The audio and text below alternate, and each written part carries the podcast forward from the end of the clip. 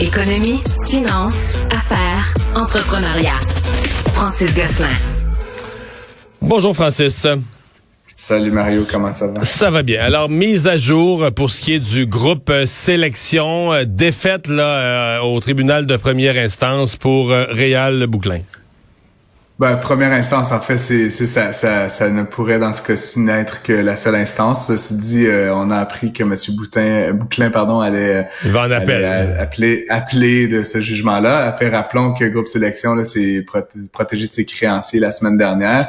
Et puis, il y avait comme deux versions de la suite. Celle de M. Bouclin qui voulait nommer certaines personnes de confiance, on va dire, qu'il avait, il avait nommé. Et les, euh, les prêteurs, dans le fond, là, pratiquement toutes les institutions financières là, canadienne est impliquée là-dedans, euh, qui souhaitait nommer PricewaterhouseCoopers, un grand cabinet euh, comptable bien bien connu. Euh, et donc la, la, banque a donné raison donc aux, prêteurs. Donc on a appris par ailleurs que de nombreux des projets de groupe sélection, il y avait il y avait de nombreux projets de groupe sélection qui avaient été mis sous hypothèque légale dans la dernière semaine. Ça veut dire que donc là il y a vraiment des défauts de paiement là, par partout. Là, donc, c'est pas juste la question euh, du prêt majeur là, de 265 millions, mais vraiment d'autres, euh, des contracteurs et d'autres euh, d'autres acteurs dans cet univers-là qui, qui ont de la difficulté à se faire payer. Mais est-ce ouais.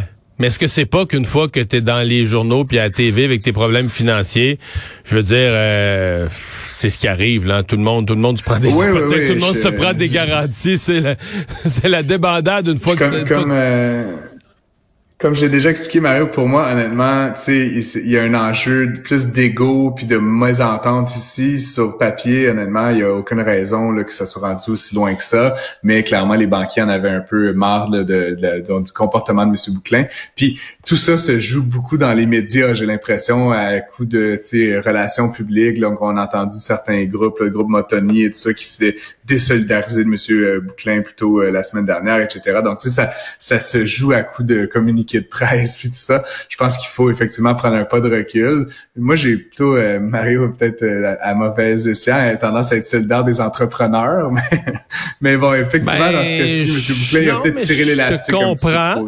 ben en fait. Euh, je dis pas qu'il a bien agi, mais moi aussi, mon penchant est le même que le tien. Mon penchant est le même que le tien. La, question, c'est parce que, tu sais, Price Waterhouse, au nom de, de, de, six banques ou sept banques, sept institutions financières qui se met à agir, ils font quoi là? Ils vont prendre une entreprise québécoise, ils vont la charcuter, la vendre par rondelle, tu sais, la vendre par morceaux, euh, la démanteler. Euh, je suis pas sûr que c'est la bonne chose à terme pour la collectivité, pour les résidents, pour les employés, pour tout le monde. C'est ça. Puis je dirais après, on s'entend, j'ai pas d'avis spécifique sur PricewaterhouseCoopers, mais ça reste un cabinet comptable, donc ils vont gérer ça comme des comptables. tu sais, je veux pas insulter les comptables qui nous écoutent, mais mais tu sais, ça reste une logique excessivement financière. Ce n'est pas un entrepreneur, c'est une logique comptable, donc qui va prendre les dessus. Les, les, les bailleurs de fonds ont un seul intérêt, c'est d'être remboursés. Tu comprends? Fait qu'à quelque part là-dedans, eux, ils vont par tous les moyens qu'ils connaissent. Euh, malheureusement, ça met en péril la continuité de cette opération-là, qui est honnêtement un beau fleuron québécois à quelques ajustements opérationnels près. Effectivement, comme je pense que M. Bouclin a beaucoup à apprendre de ce qui est en train d'arriver à son entreprise euh, et éventuellement peut-être en matière de leadership. Tu te rappelleras, Mario, que de nombreux hauts dirigeants de la firme ça, ça dans la dernière année. Donc, c'est pas juste M. Bouclin, là, tu sais, ça prend, on, on c'est un peu le comment dire, la personne la plus visible dans cette aventure-là, mais une entreprise de cette taille-là, avec plusieurs milliers d'employés. Devrait pas avoir, mais une entreprise de cette dimension-là devrait pas euh. avoir autant de hauts dirigeants, vice-présidents, comptables et autres qui quittent dans la même année. Là. Ça, c'est, ça, c'est, j'aime pas ça. Ça, c'est le bout qui, qui, paraît moins bien. Ouais, ouais. Mais j'ai connu d'autres entreprises, Mario, qui étaient pas des mauvaises entreprises ou parce que pénurie de main d'œuvre, parce que changement, tu sais, dans les préférences et les comportements, plusieurs exécutifs cadres quittaient l'entreprise dans une courte période Encore une fois, on n'a pas les dessus de l'affaire, on a que ce que les médias rapportent. Mais tout ça pour dire que donc M. Bouclin semble contre-attaquer cette semaine et donc on va bien voir ce que euh, il se passe si l'appel est reçu et si euh, on lui donne finalement raison dans le redressement de son entreprise.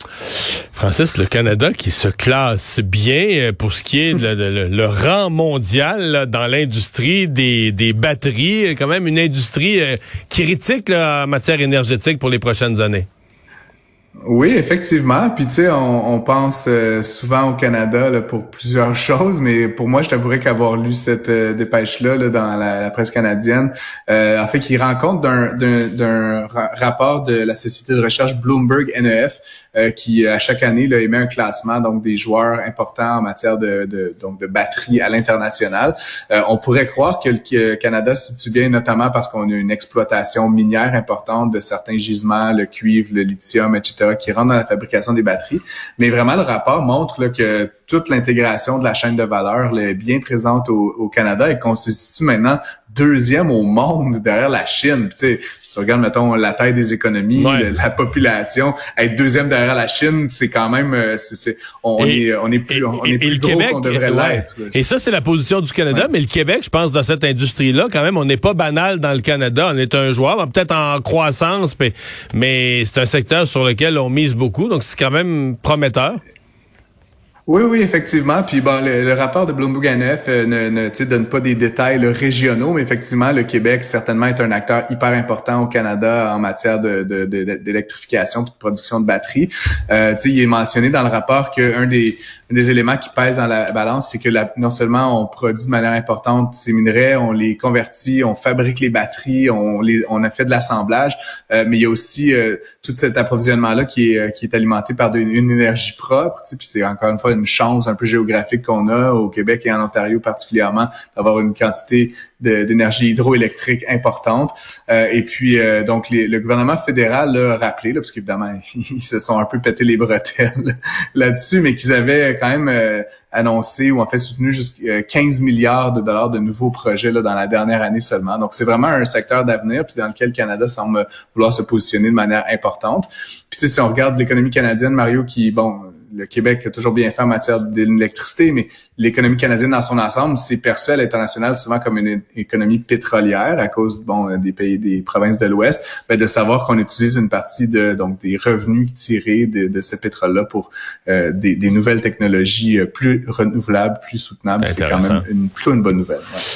Francis, hier après-midi, après la fermeture euh, des marchés boursiers, coup de théâtre chez Disney.